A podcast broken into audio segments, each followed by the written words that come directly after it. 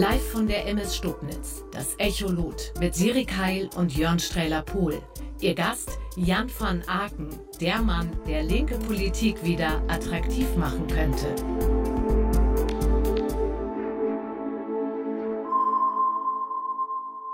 Ja, genau. Wir hoffen jetzt erstmal auf einen attraktiven Abend. Herzlich willkommen zur Ausgabe des Echolots von Bord der MS Stubnitz im Hamburger Hafen. Willkommen an alle hier an Bord. Willkommen an alle, die im Stream gucken oder in zukünftigen Podcasts dabei sind. Unser Gast heute, wir haben es gerade gehört, Jan van Aken. Zwei Legislaturperioden lang von 2009 bis 2017 war er Außenpolitiker der Linksfraktion im Bundestag. Hat sich dort eingesetzt unter anderem für ein Verbot deutscher Rüstungsexporte.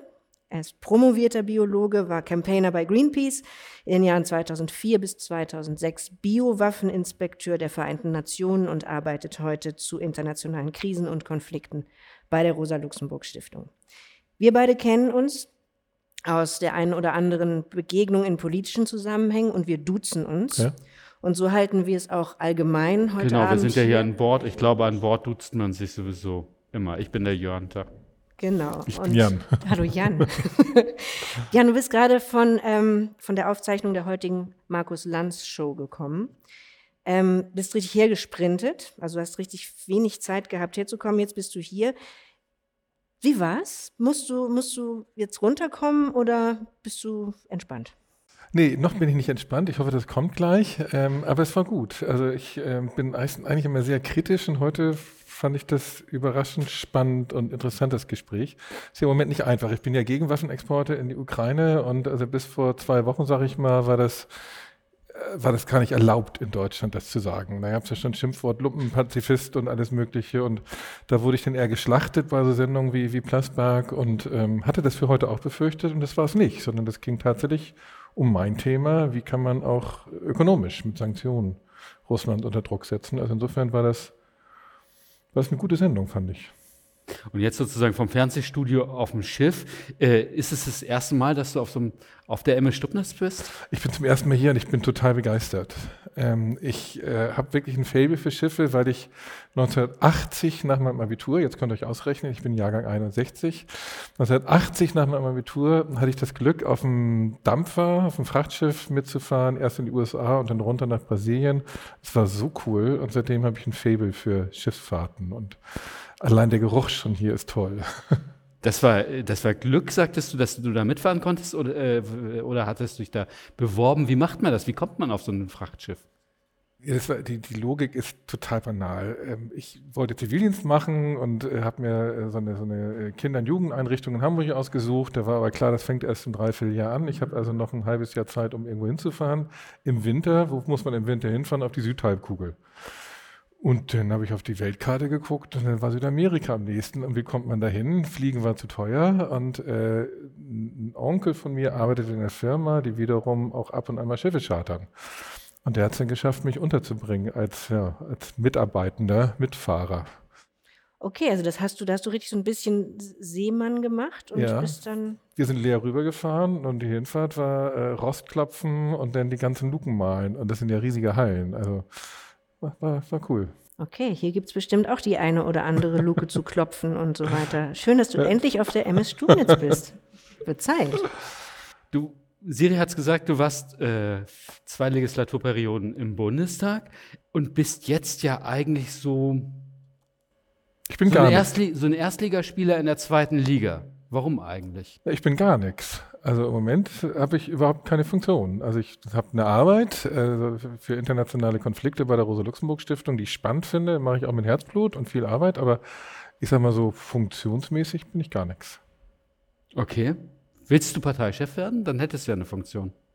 Ähm, ja, also ich habe das ernsthaft überlegt. Ähm, es gibt viele Gründe, die dafür sprechen, die dagegen sprechen und ich sage euch jetzt nicht, was dabei rausgekommen ist. Doch. Nein, aber Parteichef werde ich nicht. Also ich werde mich auch nicht bewerben und deswegen werde ich es auch nicht. Okay, aber war eine schwierige Abwägung? Ja, klar. Das ist schwierig, auch weil Also ich weiß, dass ich bestimmte Dinge gut kann und ich weiß aber auch, dass ich bestimmte Dinge gar nicht kann. Und ähm, das heißt, es ist auf der einen Seite wäre das wahrscheinlich gut gewesen, also hätte die Partei wahrscheinlich an einem Punkt profitieren können und an anderen hätte sie wahrscheinlich auch einiges verloren. Und in der Abwägung habe ich dann am Ende gedacht, das können andere besser. Was kannst du denn nicht gut? Bleiben wir mal bei dem, was du gut kannst. Das Cicero-Magazin hat dich 2013 als intelligent, polemisch und gewitzt beschrieben und diagnostiziert, dein Hintergrund als Wissenschaftler und Greenpeace-Aktivist mache dich wählbar auch für Menschen, die ihr Kreuz sonst eher bei Grünen oder Sozialdemokraten machen würden. Das klingt so ein bisschen, als hätte der Cicero so eine leicht überschaubare Vorstellung von Attributen, die ein Politiker ähm, so drauf haben muss, um politisch wählbar zu sein und auch die Partei, also quasi Image vor Inhalt. Ist es, also ist die These, bedeutet das im Zweifelsfall, Stimmen für eine Partei, die nicht gewitzt ist, gibt es nicht. Also eine Partei wenn, ist nicht gewitzt genug, wenn sie nicht gewählt, wird nicht gewählt, weil sie nicht gewitzt genug ist. Oder anders gefragt, wie wichtig ist das Image einer Partei oder ihres Personals für die Entscheidung von Wählerinnen? Was würdest du sagen? Ich, ich glaube leider total wichtig. Also ich habe neulich ein ganz spannendes Gespräch gehabt im Freitag mit Jagoda Marinic.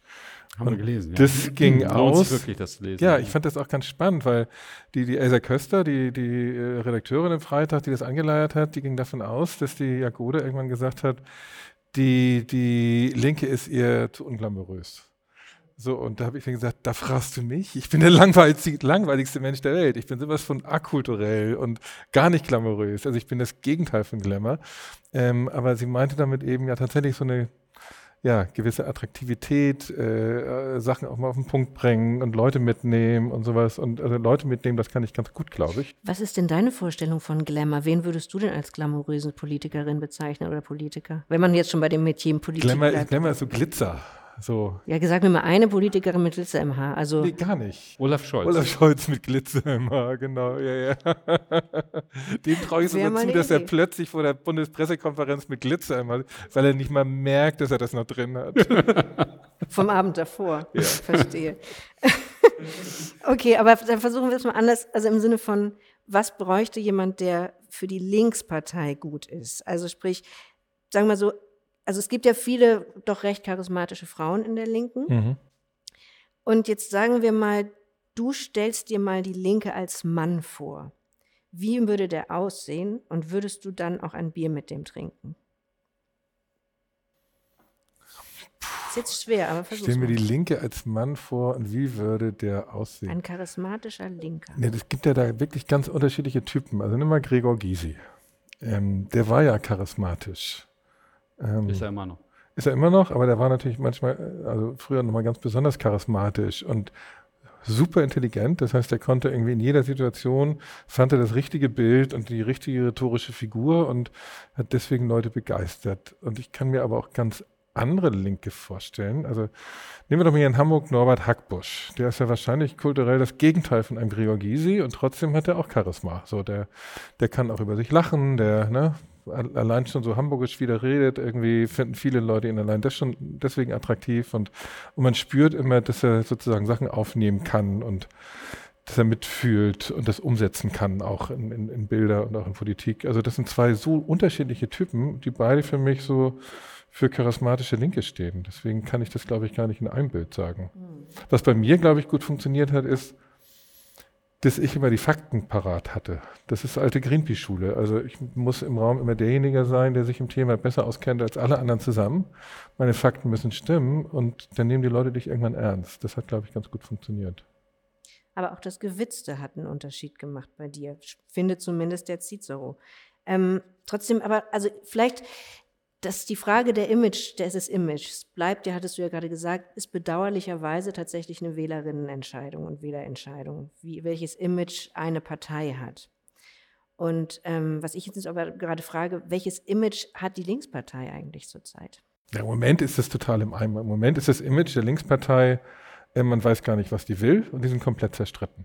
Und das stimmt ja beides. Also man weiß nicht, was sie will, weil es gibt so unterschiedliche Signale bei allen wichtigen großen Themen dieser Gesellschaft der letzten Jahre. Ob das Corona war, ob das Flüchtlinge war 2015, Rassismus, äh, es gibt immer eine Vielstimmigkeit, wo Leute sagen, ja, was du da sagst, finde ich richtig, aber eure Partei oder euer Fraktionsvorsitzender oder Sarah Wagenknecht oder wer auch immer sagt das Gegenteil, was soll ich jetzt eigentlich glauben? So, und deswegen stimmt die Vielstimmigkeit, die eben nicht eine Stärke ist. Also Pluralität kann ja eine Stärke sein, aber wenn du am Ende gar nicht mehr weißt, wofür du stehst, dann wirst du nicht mehr gewählt. So, das ist, glaube ich, das ganz große Problem. Die Zerstrittenheit stimmt ja auch. Also wenn, wenn Sarah Wagenknecht in einem Buch ununterbrochen auf die eigene Partei einhaut, dann ist das ein Bild von die hauen sich. Und das ist ja auch real. So, und ich glaube, diese beiden Images, die muss man komplett überwinden. Den Streit und die, die, die Vielstimmigkeit. Sondern wir brauchen bei den großen Themen eine Klarheit. Also wäre die, die, die, die Linke, um auf die Frage von Siri zurückzukommen, eher so ein griesgrämiger Typ, der in seiner Eckkneipe sitzt mit Bierbauch und hängenden Mundwinkeln. Nee, drei solche Typen. und wären das Leute, die auch schon mal heimlich die AfD gewählt haben? Die jetzt die Linke wählen? Ähm, ich glaube, das ist äh, umgekehrt. Es gibt viele, die sozusagen die Linke aus Protest gewählt haben. Also waren, glaube ich, im, im Jahr 2009 bei der Wahl und 2005 gab es viele, die uns aus Protest gewählt haben. Und erzählt Gregor auch immer die Geschichte so, dass er dann auf Wahlkampfveranstaltungen kommt einer zu ihm, also ihr mit euren Flüchtlingen, das finde ich scheiße, aber ich wähle euch, ansonsten seid ihr gut. So, ne? Also natürlich haben auch Rassisten uns gewählt, die dann, als es das Angebot der Originalrassisten gab, irgendwie die gewählt haben. Da sind einige zur AfD gegangen, äh, weil das dann die neue Protestpartei war. Das ist aber, glaube ich, ein kleines Problem. Also es macht nur geringfügig was aus. Ich glaube, unser Problem ist, dass wir Menschen, die jetzt Grüne und SPD wählen, ähm, dass wir die nicht für die Linke begeistern konnten, obwohl die unsere Inhalte teilen. Mhm. Aber nichtsdestotrotz bleibt ja ein, ein, der Run um da die Frage, das war ja auch das, was du, ähm, du hast die Sarah Wagenknecht erwähnt, das ist ja auch diese Problematik, bleibt ja trotzdem der Run auf oder die Frage danach, wie kriegt man diese Wählerinnen vermeintlich zurück, die zum Beispiel zu Parteien wie der AfD gegangen ist. Und was ich total interessant finde oder schwierig zu beantworten fände, ist, wieso eigentlich, wenn man jetzt auf die weltweiten Erfolge von antidemokratischen, antipluralistischen, nationalistischen, rechtskonservativen oder extremen Strukturen guckt, also in den Parlamenten, aber auch außerhalb, dann hat man immer den Eindruck, dass die Rechten besser organisiert sind als die Linken, auch international. Also ist das, ist das ist das, ist das richtig so? oder falsch? Ich weiß es nicht. Und wenn, dann warum? Also ich habe den Eindruck, es ist so. Also mein Eindruck von der AfD hier in Deutschland ist, dass die auch komplett zerstritten sind. Ähm, also die, die, gleiche, die gleichen Phänomene, komplette Zerstrittenheit, Vielstimmigkeit und so. Aber die holen halt die Rassisten ab und die, die driften immer weiter nach rechts ab und schaffen es damit auch wahrscheinlich erstmal noch weiter über 5, 6, 7 Prozent zu landen. Ähm, ob das nachhaltig so bleibt, weiß ich nicht, weil wie gesagt, da sind viele Protestwähler hin, die am Ende, die nur aus Protest gewählt haben. Das machst du maximal zweimal, dann ist es kein Protest mehr und deswegen ist ein bisschen meine Hoffnung, das bröckelt da weg. Also die Linke international schlecht organisiert, ich weiß es nicht, da gibt es auch eine halbwegs gute Vernetzung. Ähm, ich glaube, das ist im Moment nicht das Problem. Das Problem ist, dass die linke Partei, die Linkspartei hier in Deutschland, sich nicht entschieden hat. Wir haben eine Vielstimmigkeit zugelassen, haben immer Formelkompromisse gesucht, die alles ermöglicht haben und am Ende kommen da draußen entgegengesetzte Messages an. Und das muss sich ändern. Da müssen Entscheidungen gefällt werden. Da bin Aber ich für. Wie, wie, wie kann sich sowas ändern? Weil das ist ja, mein Eindruck ist immer, das gehört zum, zur DNA der Linken dazu, diese, diese Vielstimmigkeit, äh, das war noch nie anders, auch wenn man sich als Bewegungspartei versteht, äh, ist es ja gerade diese Vielstimmigkeit, die einen im besten Fall ja auch ausmacht und jetzt im schlechtesten Fall ausmacht. Ich glaube, das muss eine Mischung sein aus erstens Personal, ne? das, das auch das glaubwürdig verkörpert, also Personal, was dann auch Leute mitnimmt, dem Leute auch vertrauen nach einer Weile. Das kann auch wachsen. Also da muss man jetzt nicht jemand aus dem Hut zaubern, wo man sagt, das ist der Mensch irgendwie, der bringt die Linke nach vorne. Ich glaube, das ist aber, aber so ein kontinuierlich ähm, Vertrauen aufbauen, dass die Menschen denen glauben. Und das Zweite ist Entscheidung treffen. Und wenn eine Entscheidung gefällt ist, ähm, über bestimmte Dinge, meinetwegen auch über die Frage, dass natürlich wirtschaftliche Sanktionen gegenüber Russland richtig sind, dann ist das andere keine linke Meinung mehr. Und wenn es dann trotzdem Leute ver vertreten, dann muss das an jeder Stelle überall von der Partei- und Fraktionsspitze gesagt werden, das ist eine Einzelmeinung, das ist nicht die Linke. Und das ist ja unterblieben zuletzt. Also es kann ja im Moment jeder sagen und jeder spricht für die Linke und Sarah Wagenknecht wird irgendwie jede zweite Woche in eine Talkshow eingeladen und alle denken immer, da spricht die Linke, das tut sie aber gar nicht. So, das muss von oben klar gemacht werden. Ich glaube, das ist der Neuanfang, der jetzt gebraucht wird. Also Personal, das lang, langfristig genauso arbeitet, dem die Leute auch vertrauen. Und siehst du das Personal jetzt gerade? Ja, ähm, das ist nicht so bekannt und ich glaube, das muss sich erst noch aufbauen und die, die Menschen müssen das auch lernen, aber ich glaube, die Möglichkeit ist da. Also, also ganz im Ernst. Die große Frage ist, ist die Partei bereit, auch die Entscheidung zu fällen? Also ich arbeite hauptsächlich in diesem relativ engen Bereich der Außenpolitik und da bin ich mal gespannt. Also mein Vorschlag ist jetzt, und ich glaube, das wird jetzt auch so passieren auf dem Parteitag im Juni, dass der Parteitag beschließt, wir nehmen uns zwölf Monate Zeit, diskutieren viele Fragen grundsätzlich nochmal und entscheiden die dann in einem Jahr. Fragen von Sanktionen, Fragen auch von Waffenlieferungen in eine Situation wie jetzt in der Ukraine oder wie 2014 bei den Kurdinnen, ähm, Fragen der NATO. Und es wirklich breit und in Ruhe mit einem Jahr Zeit diskutiert wird und dann wird entschieden und danach ist immer gut, dann ist keine Vielstimmigkeit mehr. Das ist mein Vorschlag und ich glaube, das könnte funktionieren. Hat die Linke denn noch so viel Zeit, zwölf Monate? Äh, Dinge grundsätzlich zu diskutieren und dann Entscheidungen zu treffen. Also ja. zwölf Monate, aber mehr nicht. Weil dann sind es noch zwölf Monate bis zur Europawahl. Und wenn wir da bei anderthalb Prozent landen, dann wird es ganz schwer auch mit der Bundestagswahl. Aber das eine Jahr, das haben wir und das müssen wir uns auch nehmen. Also jetzt plötzlich so Holter die Polter irgendwie irgendwas aus dem Hut zu zaubern, das trägt denn nicht für die nächsten fünf Jahre und das muss tragen. Und wie sicher bist du, dass dann diese Diskussion auch wirklich nach zwölf Monaten abgeschlossen ist und dass die Linke sich dann auch hinter diesen Positionen vereint? Weil bisher ist es ja auch nicht, hat es ja auch nicht funktioniert. Da muss man ja jemanden haben, der genau.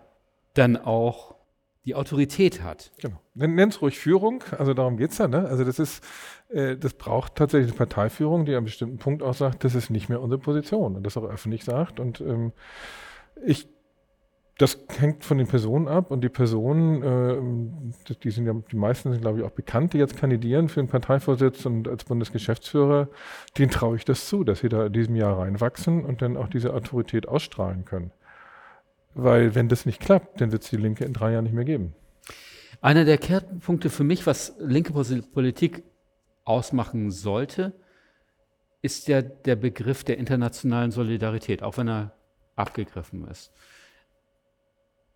Wie überzeugt man aber eine alleinerziehende Mutter, die Hartz IV bezieht, wenig Geld hat, davon, dass es tatsächlich um internationale Solidarität geht und nicht um die Perversion, die die AfD macht, einer nationalen Solidarität aller deutschen Mütter.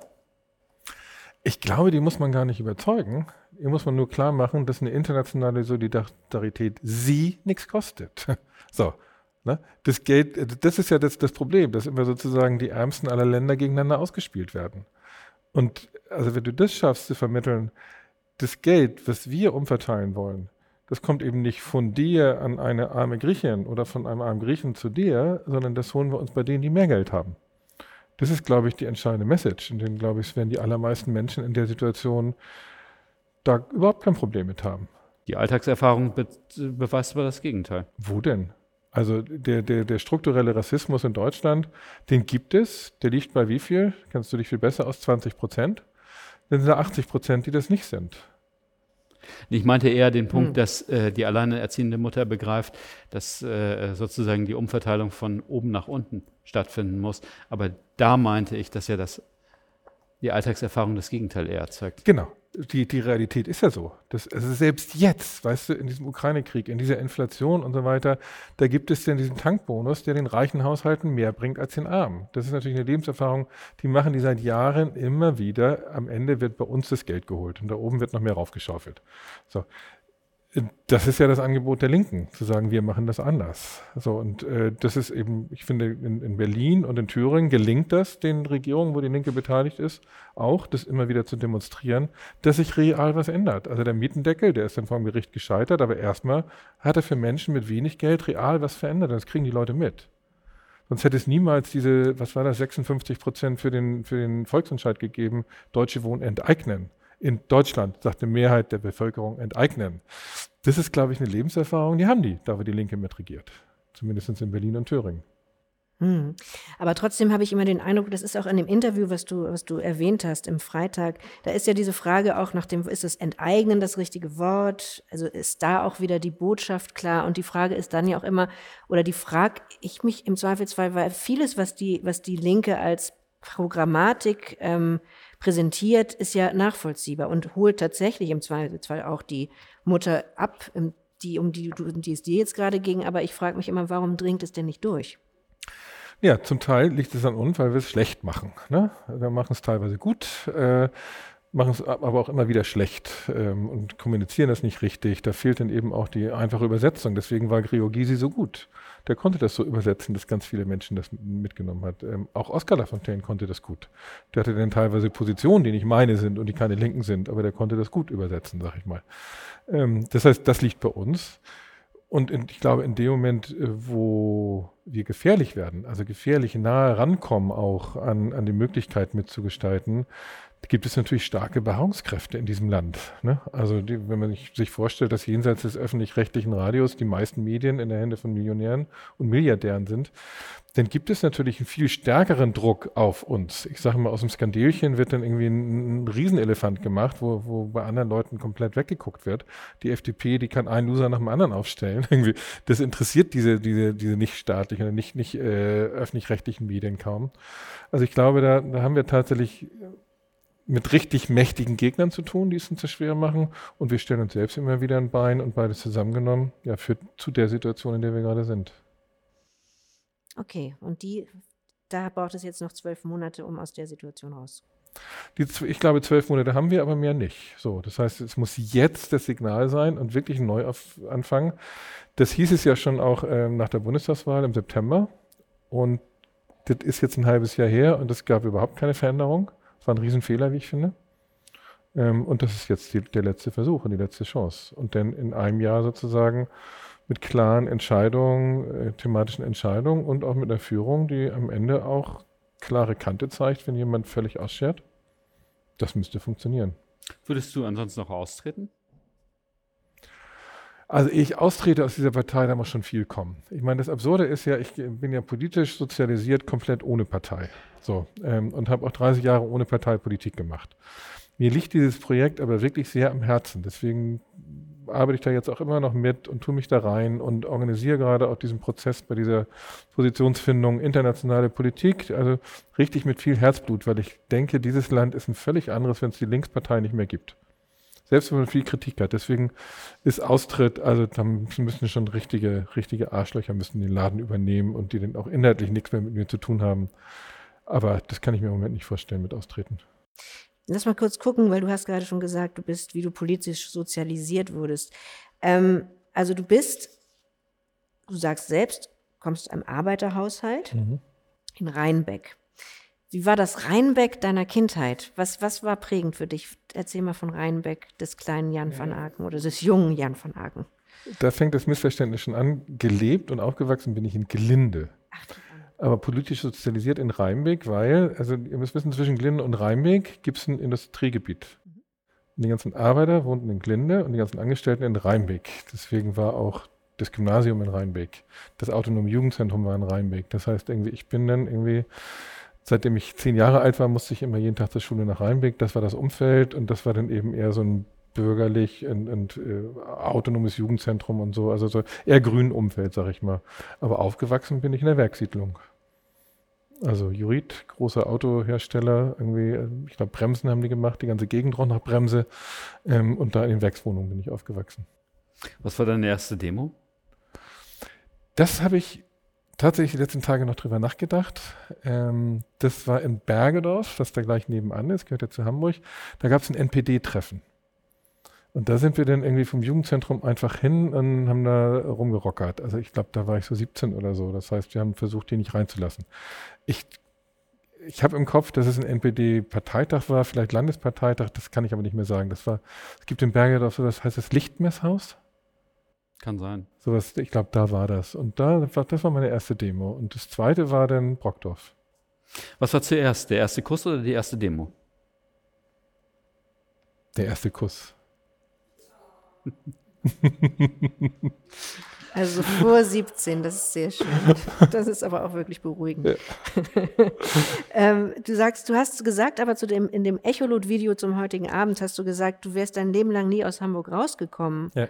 Ähm, aber ich meine, du warst weltweit unterwegs, du meinst aber, du bist immer wieder zurückgekommen. Nee, ich habe immer hier gelebt. Ich war einmal anderthalb Jahre in New York. Als ich da bei der UNO gearbeitet habe, habe ich anderthalb Jahre in New York gelebt. Aber ansonsten habe ich immer in Hamburg. Also ich bin nach dem Abi dann, also erst aufs Schiff und dann bin ich direkt nach Hamburg ins Karolinenviertel gezogen und bin dann hier nicht wieder weg aus St. Pauli. Warum? Was ist, was, was hält dich? Ja, nenn mir eine andere Stadt, die schöner ist als Hamburg.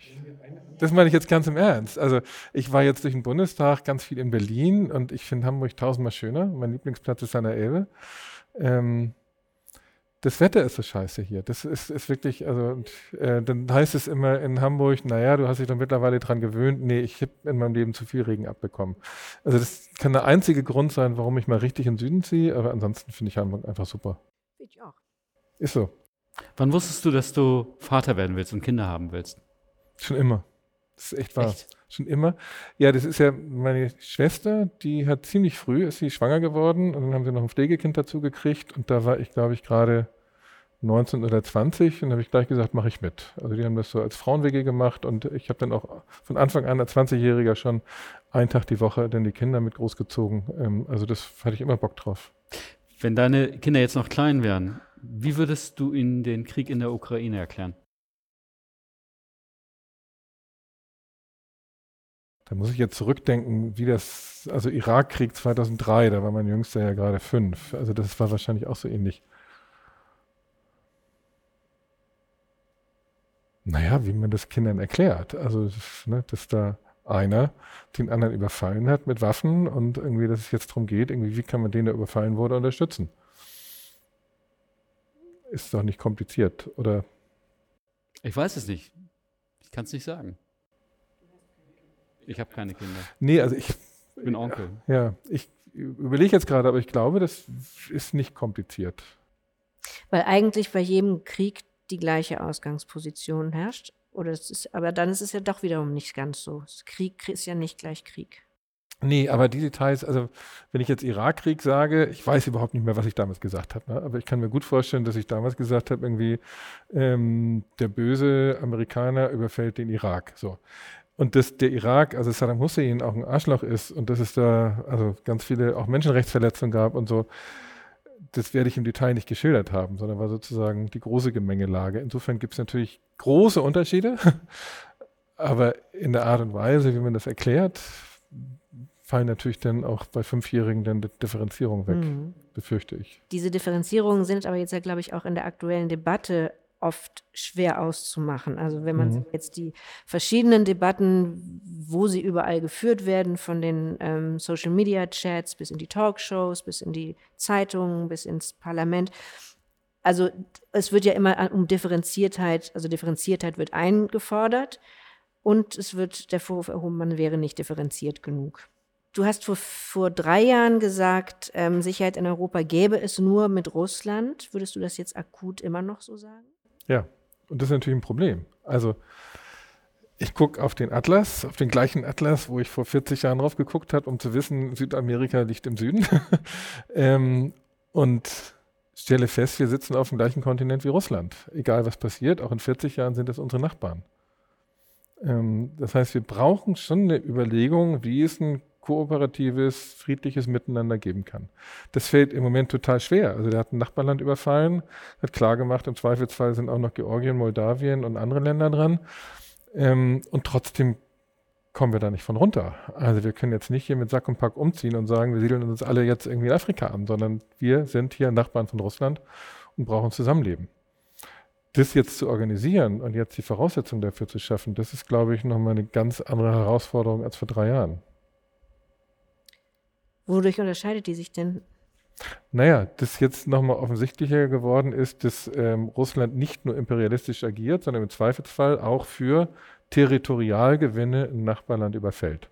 Und möglicherweise die Idee von einem Großrussland hat, äh, was dann noch ganz andere Länder unter Bedrohung setzt. Das heißt, da braucht es erstmal eine Machtantwort. So, und damit sage ich nicht, dass die in Waffen liegen muss, aber es braucht eine Machtantwort, um sozusagen die Macht in Moskau in klare Schranken zu weisen.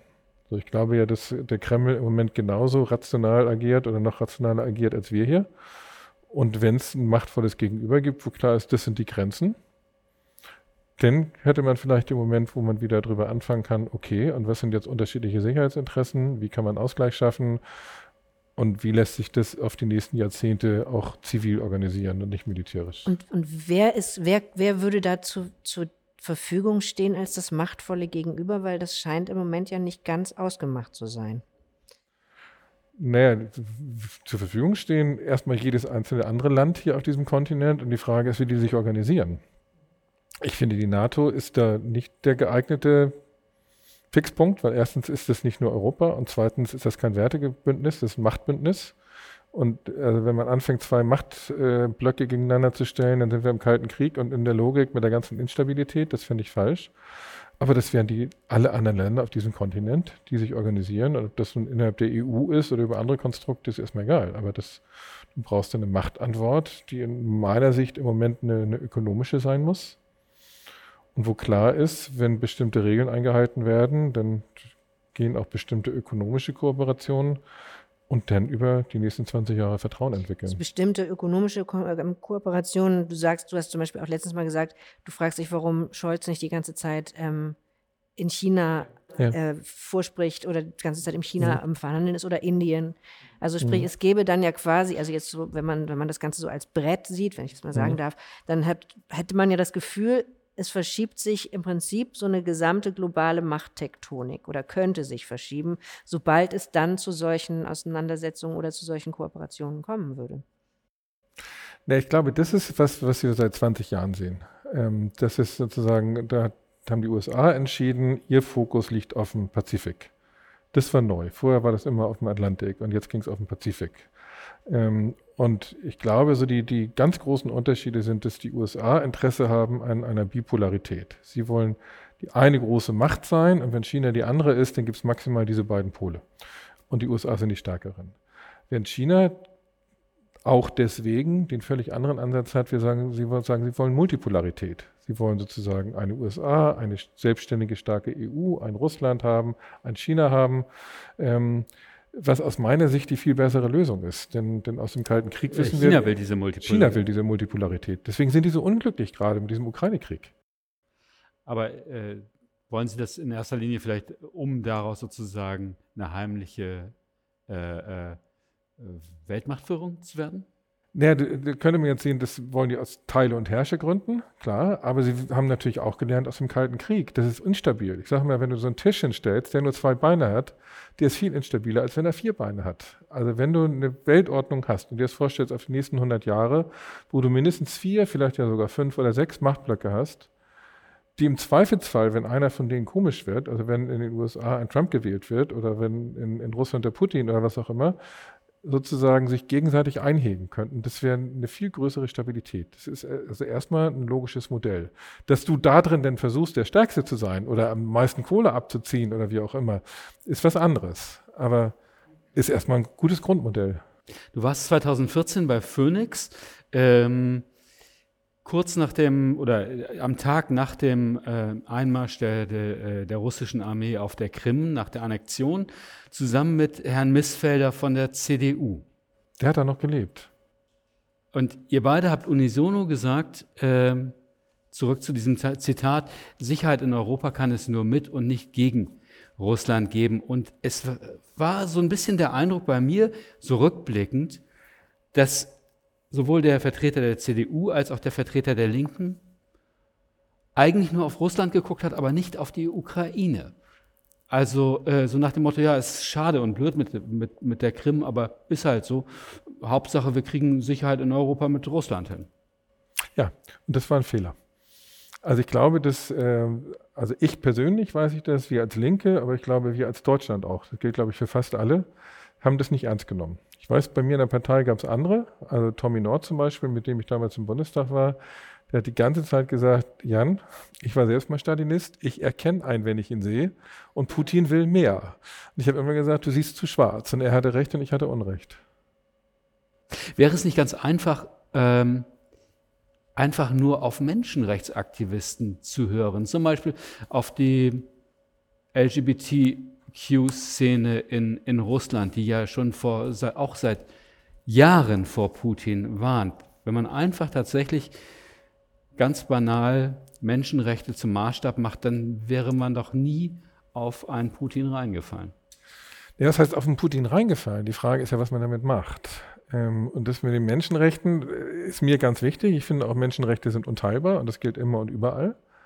Ähm, die Frage ist, welche Möglichkeiten hast du als ein Land wie Deutschland, denn Menschenrechtssituation in verschiedenen Ländern, also reden wir über die Situation der Frauen in Saudi-Arabien, über die Uiguren in China und Zentralafrikanische Republik oder die Schwulen in Uganda. So, ne? Welche Möglichkeiten hast du, wenn du nicht militärisch da intervenieren willst? Sagst du jetzt, mit Uganda gibt es überhaupt keinen Handel mehr, weil ähm, da steht Homosexualität unter Todesstrafe dann kannst du eigentlich mit keinem Land der Welt mehr handeln oder irgendeinen Austausch haben. Geht auch nicht. Andererseits ist es aber auch falsch, so ein Land, ja, guck dich um, also wo, wo, ist die Menschenrechtssituation wie? Zu den Menschenrechten gehört auch keine Todesstrafe. Die können es eigentlich mit den USA schon nicht mehr handeln. Da fängt es ja an. Das Einzige, was die Europäische Union macht, die liefern denen nicht mehr das Gift für die Durchführung der Todesstrafe, aber alles andere sind sie allerbeste Freunde. So, und wo ziehst du da die Grenze? Also Todesstrafe ist noch okay, mit denen darfst du handeln, aber Todesstrafe auf Homosexualität nicht mehr. Das ist ein großes Problem. Und ich finde deswegen dieses, dieser Grundansatz von, von Willy Brandt damals, ähm, Wandel durch Handel, der kann funktionieren. Äh, man muss aber beides sozusagen immer im vernünftigen Gleichgewicht haben. Und ich finde, am Vergleich zwischen Saudi-Arabien und Iran sieht man, dass das in überhaupt gar kein Gleichgewicht ist. Also die Menschenrechtssituation ist in beiden Ländern ziemlich identisch. Das eine sind die allerbesten Freunde und das andere sind die allergrößten Feinde. Das ist total simpel. Also ich war in den beiden Ländern direkt nacheinander und ähm, dann fragt man sich, warum sind die einen die besten Freunde, mit denen wird gehandelt, äh, auf Teufel komm raus und aufgerüstet und die anderen werden mit Sanktionen belegt. Das zeigt ja, dass für die herrschende Politik Menschenrechte gar nichts zählen. Ich würde, wenn denn, also mit gleicherlei Maß messen aber gar kein Handel, gar kein Kontakt mit denen ist auch falsch.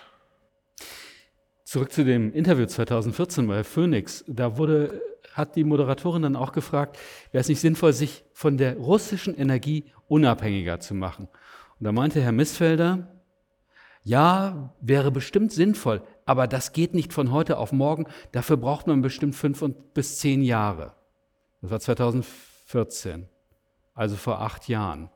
Ja, das war ja Gerede von ihm. Die, die, die Fragen wurden ja alle schon gestellt, aber sie wurden nicht beantwortet. Ja, von ihm wurde es nicht beantwortet, weil der gehörte ja zur, zur Wirtschaftsfraktion der, der CDU und die hatten ganz klar diese Entscheidung getroffen, ähm, keine gemeinschaftliche Wirtschaftszone mit Russland, aber Russland behandeln als billigen Rohstofflieferant. Und davon hat die deutsche Wirtschaft extrem profitiert. Also das ganze billige Gas aus Russland hat ja Deutschland immer weiter auch sozusagen als Weltmarktführer gehalten. Das war eine klare politische Entscheidung. Das heißt, Missfelder hat das da vielleicht gesagt, aber politisch war ihm völlig klar, genau so wollen wir das. Wir wollen genau dieses Verhältnis zu Russland. Ähm, der Fehler darin war halt, äh, dass Russland in diesem Abhängigkeitsverhältnis, und Sie sind billiger Rohstofflieferant, die gesamte technische Expertise liegt aber hier im Westen, das nicht mehr mitgemacht hat. Der Ursprungsvorschlag aus Russland war ja auf Augenhöhe eine Wirtschaftszone zwischen, wie haben die immer gesagt, zwischen Vancouver und Vladivostok. So. Und da hat der Westen gesagt, nee, nee, nee, nee, nicht Augenhöhe. Ihr billige Rohstoffe. Hm. Aber das war so gewollt. Jetzt ist es aber in, in dieser Stelle ja gerade diese sensible Frage oder mit der du ja auch sehr stark arbeitest im Moment. Ähm, du, du sagst, es müssen jetzt langsam mal echte Sanktionen her, die ja im Konkreten auch Wirtschaftssanktionen sind, aber auch andere. Sag mal ganz kurz, was, was sind die echten Sanktionen, die du einforderst für den Moment, als das, was jetzt helfen kann? Also ich sage mal zwei unterschiedliche Dinge. Das eine sind die gezielten Sanktionen. Das heißt, Einzelpersonen triffst du, weil sie die Machtbasis für Putin darstellen.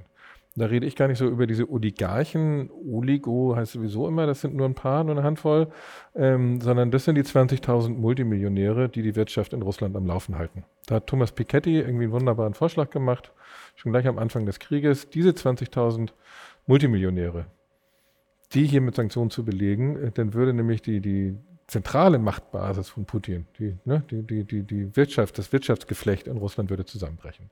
Das ist das eine. Das andere sind allgemeine Wirtschaftssanktionen. Ich finde es nach wie vor ein totaler Skandal, dass wir jeden einzelnen Tag nur für Öl 308 Millionen nach Moskau überweisen. Jeden Tag. Ja, aber da hat die EU jetzt ja, ist ja relativ weit gekommen. Genau, das ist jetzt der große Witz. Ähm, gestern Abend wurde entschieden, äh, jetzt gibt es ein Ölembargo. Jetzt versuche ich mal rauszukriegen, ab wann gilt das denn überhaupt? Kriegt man nicht raus, kriegt man nicht raus. Jetzt äh, habe ich heute sozusagen, weil ich gerade bei Lanz war, irgendwie die haben direkten Draht ins Wirtschaftsministerium zum Ende des Jahres. Nicht sofort. Immerhin. Ja, nee, aber nicht immerhin. Der Krieg läuft. Jeden Tag wird da bombardiert, wird da gemordet, vergewaltigt, gefoltert äh, in der Ukraine. Und die Solidarität mit der Ukraine heißt, dass wir erstmal zehn Monate zu. Was glaubst du, warum das so ist? Warum dauert das jetzt so lang? Weil es hier nicht die Bereitschaft gibt, irgendeinen Preis zu zahlen. So, Solidarität mit der Ukraine ist eine Worthülse, aber alles, was irgendwem mit Geld in Deutschland wehtun könnte, wird nicht gemacht. Zum Beispiel diese 20.000 Multimillionäre. Wenn ich jetzt deren Villa am Starnberger See beschlagnahmen will, dann muss ich erstmal wissen, wem gehört diese Villa überhaupt. Dafür brauchst du ein Immobilientransparenzregister. Das hatte übrigens Berlin in der letzten Legislatur versucht einzuführen, ähm, vor allen Dingen um Geldwäschern irgendwie auf die, auf die Schliche zu kommen, hat die Bundesregierung mit dem Gesetz verhindert. Es soll keine Transparenz auf dem Immobilienmarkt geben, weil wir schützen doch unsere eigenen Millionäre. Da soll niemand genau wissen, wem die Villa am Starnberger See gehört. Das heißt, der Schutz der Millionäre, egal welcher Nation, ist dieser Regierung wichtiger als die Menschen in der Ukraine. Deswegen gibt es diese Sanktionen nicht. Und so können wir jetzt alles der Reihe nach durchgehen. Ich habe zum Beispiel gestern vom Stuhl gefallen, in Vorbereitung auf die Landsendung, habe ich nochmal mir die Sanktionspakete angeguckt. Ich dachte immer, es gibt schon seit Monaten ein, ein Embargo für Kohle. Sanktionspaket Nummer 5, Kohleembargo, den lese ich mir das durch. Ab August gilt das erst. Dann läuft der Krieg schon ein halbes Jahr. Bei Kohle haben immer alle gesagt, ist gar kein Problem, wir können von heute auf morgen darauf verzichten. Aber auch da wird erstmal sechs Monate lang in der Ukraine zugeguckt, wie gemordet wird. Ähm, und dann wird als billigste Lösung werden Waffen geliefert, weil die kosten hier nichts. Die bringen eher noch der Rüstungsindustrie Geld. Aber das, das Argument ist doch äh, zu sagen, Sanktionen müssen den Gegner mehr schaden als einen mhm. selbst. Weil es geht ja auch darum, dass man in der Bevölkerung eine Mehrheit für diese Sanktionen braucht. Und wenn die Folgen zu einschneiden und sofort kämen, würde ja die Solidarität mit der Ukraine bröckeln. Das ist ja das Argument ja. gegen gegen das, was du Völlig sagst. richtiges Argument, finde ich auch. Aber wer bitte sehr kommt auf die dumme Idee, dass so ein Öl- und Gasembargo gegen Russland uns mehr schadet als Russland? Also Russland, also wenn du alles zusammenzählst, Öl, Gas und Kohle, 700 Millionen am Tag. Seit Kriegsbeginn 59 Milliarden Euro, nur aus der Europäischen Union, an Moskau überwiesen. Das ist der Aggressor. Der wurde von uns mit 60 Milliarden Euro finanziert. So. Wenn das Geld fehlt, wovon will der denn den Sold bezahlen? Wovon will der die Renten bezahlen? Wovon will der den sozialen Frieden im Land noch aufrechterhalten? Wir finanzieren sozusagen die Friedhofsruhe in Russland mit dem Geld mit. Ich glaube, das würde ihn richtig massiv treffen. Und hier gibt es jetzt verschiedene Studien. Was wären die Auswirkungen, wenn wir wirklich das ganze Paket machen? Öl und Gas und so weiter. Die einen sagen, naja, 0,5 bis 3 Prozent Einbruch. Die anderen sagen vielleicht sogar 6 Prozent. Im Worst-Case-Szenario, also auch Gasembargo und 6 Prozent und alle schlechtesten Annahmen, sind wir genau da, wo wir 2020 mit Corona waren. Und ist dieses Land zusammengebrochen? Hast du den Eindruck, also ist dann die Frage im Prinzip eigentlich, die Bevölkerung müsste dahinter stehen. Hättest du den Eindruck, man unterschätzt hier eigentlich die Bevölkerung?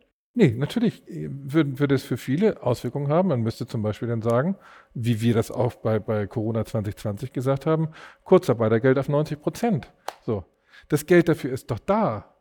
Die haben, diese Woche werden sie im Bundestag 100 Milliarden Sondervermögen beschließen.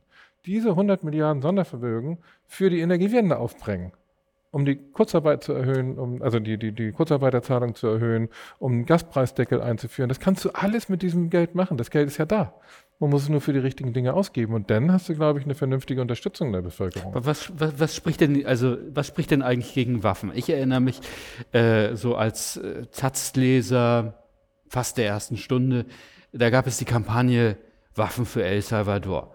War doch äh, in linken Kreisen war das doch äh, eigentlich total in Ordnung, Geld für Waffen zu sammeln, wenn es eben die, äh, an die richtige, richtige Adresse geht. Was spricht gegen die Kampagne Waffe, Waffen für die Ukraine?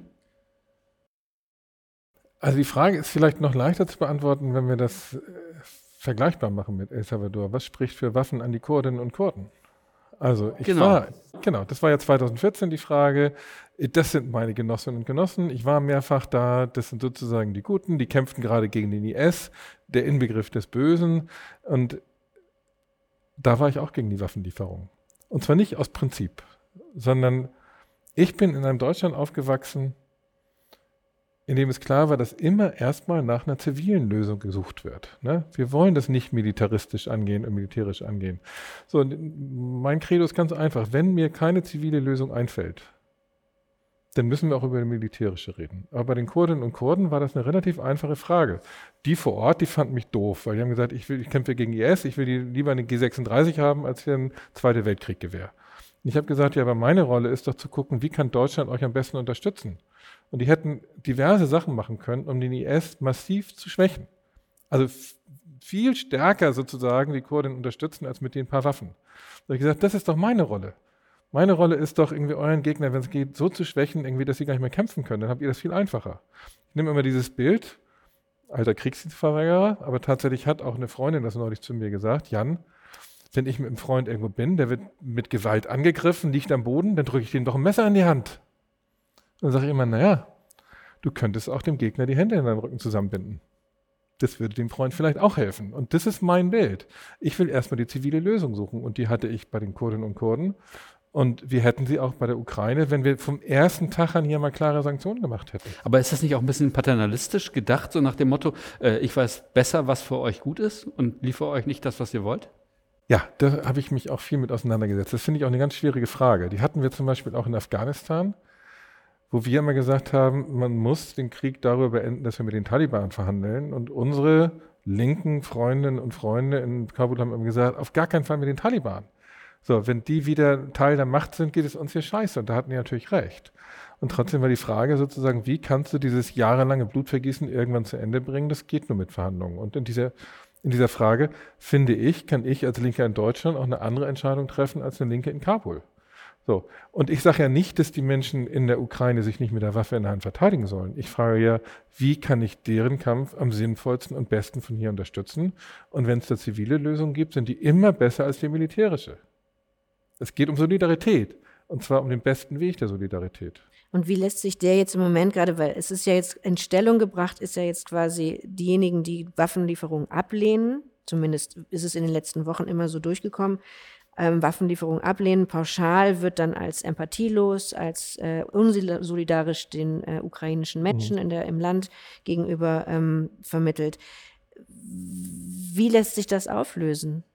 Wie löst du das auf, argumentativ? Das sind ja total spannende Debatten, die ich habe. Also der große Vorteil ist ja, die Rosa-Luxemburg-Stiftung hatte auch ein Büro in Kiew.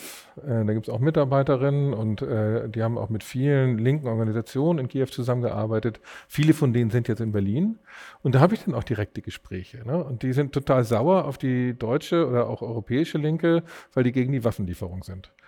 So, und in den Gesprächen kommt dann relativ schnell raus, worauf die sauer sind, ist, dass da Leute sitzen und sagen, legt doch die Waffen nieder, dann habt ihr Frieden. Also sozusagen linker, angeblich linker. So ein bisschen wie es in dem offenen Brief äh, von der genau, Emma-Herausgeberin so, ja. war. Hm? Grauenvoll. Ich finde das eine grauenvolle Position, weil das sozusagen ein angeblich linker Pazifismus, der einfach nur sagt, irgendwie fügt euch doch dem, dem, dem Aggressor und lebt dann sozusagen in einem, einem Land mit viel weniger Freiheitsrechten dann habt ihr wenigstens Frieden. Und da sagen sie, da fühlen sie sich gar nicht ernst genommen.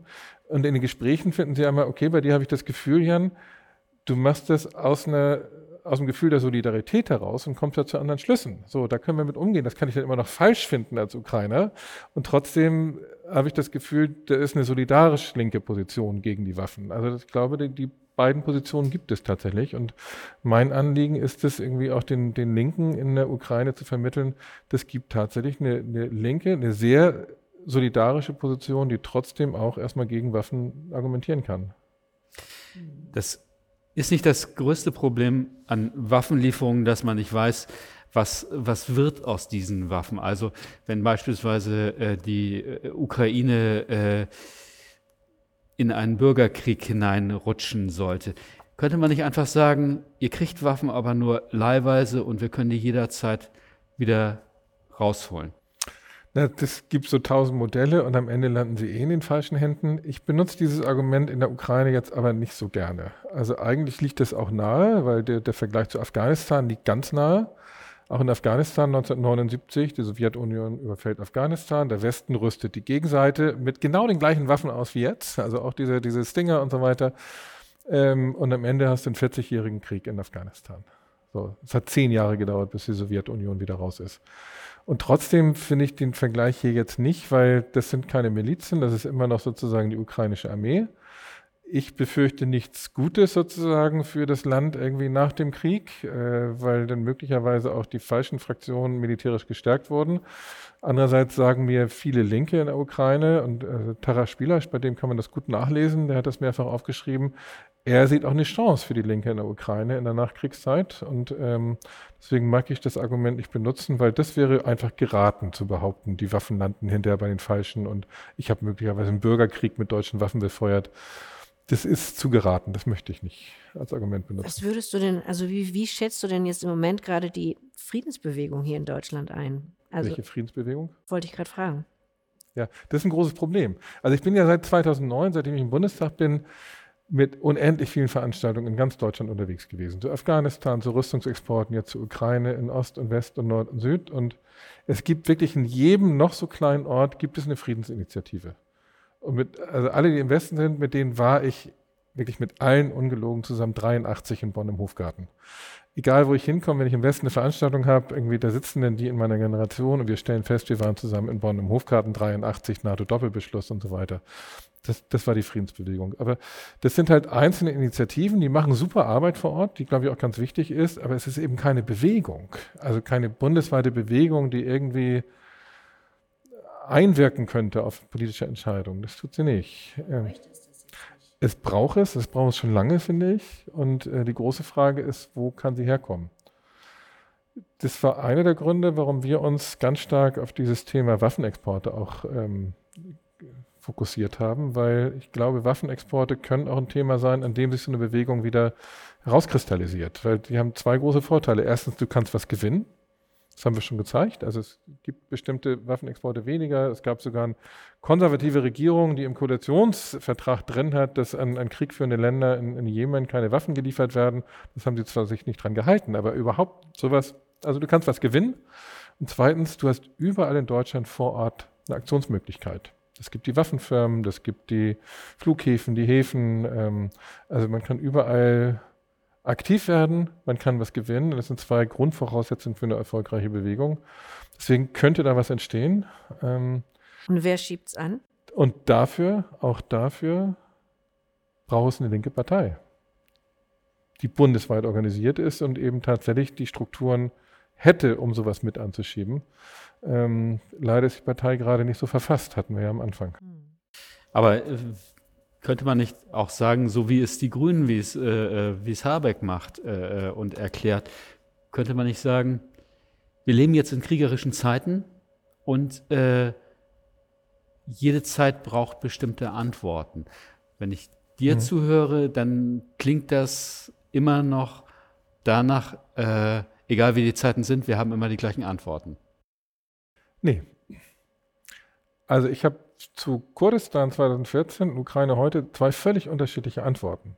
Aber das Grundprinzip, immer erstmal nicht militärisch zu denken, das bleibt gleich. Und das bleibt hoffentlich auch in 100 Jahren noch so. Und ich hoffe, dass wir weiter ein Land bleiben, das immer erstmal nicht militärisch denkt und danach besten Lösungen sucht. Und wenn das nicht funktioniert, und es wird Situationen geben, also ich meine, Zweiter Weltkrieg, Nazi-Deutschland ist eine Situation, wo ich glaube, da wäre ich auch für Waffenlieferungen, da wäre ich möglicherweise sogar für eine Intervention. Aber immer erstmal anders drüber nachzudenken, das ist, glaube ich, eine Stärke, die hatte dieses Land mal, da müssen wir wieder hin zurückkommen. Du hast ähm, gesagt, jetzt gerade auch in dem Freitag-Interview, was wir heute schon ein paar Mal entwickelt hatten, einfach nur Friedensverhandlungen zu rufen reicht nicht. Es braucht konkrete Vorschläge, wie es dazu kommen kann. Und heute bei Markus Lanz hast du ja wahrscheinlich ähm, auch alles das, was du eben uns ja auch nochmal erzählt hast, inklusive der Vorschläge der Sanktionen, der internationalen ähm, Verhandlungen, der Wirtschaftsbemühungen, äh, ähm, alles wahrscheinlich alles das aufgerufen. Und du wirst jetzt gerade sehr viel in Talkrunden eingeladen. Also in unterschiedlichste, auffällig viel. Du bist plötzlich wieder sehr, sehr präsent. Kannst du sagen, mit welcher, mit welcher Rolle wirst du da besetzt? Also was wollen die von dir? Was will zum Beispiel so ein Markus Lanz von dir konkret? Warum lädt er Jan van Aken ein? Und hast du das Gefühl, du dringst dann auch wirklich durch mit dem, was du sagst? Auch wieder zurück zu dem, warum hört eigentlich niemand auf jetzt den Linken, der da ankommt? Das lässt sich überhaupt nicht generell sagen. Das ist so derart unterschiedlich in den letzten vier Wochen. Das hat sich auch in Deutschland was verschoben. Also bis vor vier Wochen, ich würde mal sagen, so Anfang Mai, war es unmöglich, über was anderes als Waffen zu reden. Dann warst du sofort herzlos und so weiter. Also bei Plasberg war ich ja und er sagte gleich, nee, wir reden hier nur über Waffen. So. Wo ich dann auch nicht wusste, wofür hat er mich hier eingeladen. Also, ähm, das war Anfang Mai. Und seitdem, und ich glaube, da hat dieser Emma-Brief auch wirklich was verändert. Also, so doof ich den Brief finde und die Aussagen da drin finde, er hat es geschafft, das aufzubrechen. Also, in Deutschland war es bis Anfang Mai nur ein Überbietungswettbewerb, die schweren und die allerschweren und die noch schwereren Waffen. Und das ist jetzt anders geworden. Also heute bei Lanz war das total anders. Da ging es fast nur um Sanktionen. Ähm, das heißt, man kann, darf jetzt auch wieder anders denken. Und deswegen waren die Rollen jeweils in diesen verschiedenen Talkshows schon sehr, sehr anders für mich besetzt, muss ich sagen, weil sich in diesen vier Wochen auch viel entwickelt hat. Wie, wie, wie kommt das? Du hast ja selber gesagt, du hast eigentlich gar kein Mandat. Du bist bei der Rosa-Luxemburg-Stiftung angestellt. Ähm, Normalerweise äh, wird man ja in Talkshows eingeladen als Parteivertreter, wenn man ein Amt hat, wenn man einen Job hat, wenn man im Vorstand ist, wenn man im Bundestag außenpolitischer Sprecher oder ähnliches ist.